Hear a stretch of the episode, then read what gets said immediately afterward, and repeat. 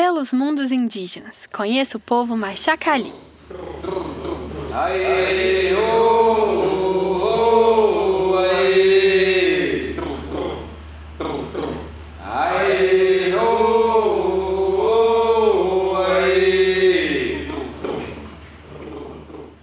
Muito antes de ser conhecido como a terra do pão de queijo, o local onde hoje está Minas Gerais já era habitado por grupos indígenas.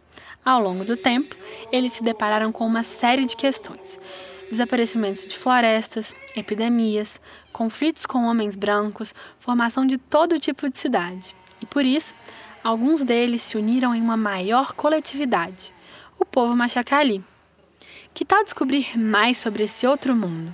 Vem com a gente!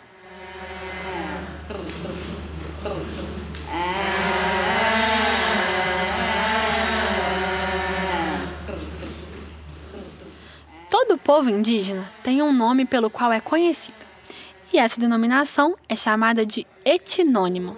Machacalhé é um exemplo. Esse povo é conhecido no Brasil por meio dessa denominação. Mas entre eles, o termo usado é outro, Tikmun, a combinação de termos como Tirik, que significa homem, e Muum, que tem o sentido de grupo, inclusão. Na tradução para a língua portuguesa, essa ideia pode ser transmitida por apenas três letrinhas: nós. O povo Machacali vive em quatro áreas de Minas Gerais.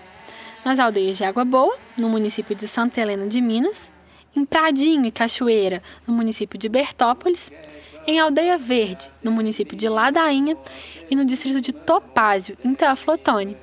Essas são algumas das menores terras indígenas do país e abrigam juntas cerca de 2.500 pessoas. E o português está longe de ser o único idioma falado no território brasileiro. Atualmente, existem cerca de 274 línguas indígenas por aqui. Elas estão distribuídas em famílias linguísticas que constituem o chamado tronco linguístico. No Brasil são dois, o tupi e o macrogê. O povo Tikmun é falante da língua Machacali, do tronco linguístico macrogê. Gostou desse podcast? Há muito para conhecer sobre os povos indígenas brasileiros, não é?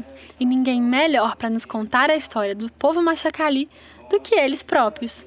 Pensando nisso, o Espaço do Conhecimento UFMG exibe a mostra Mundos Indígenas, com lançamento marcado para dezembro. A exposição apresentará cinco povos: Iacuana, Yanomami, Chacreabá, Pataxup e Tiquimun, e contará com curadoria indígena.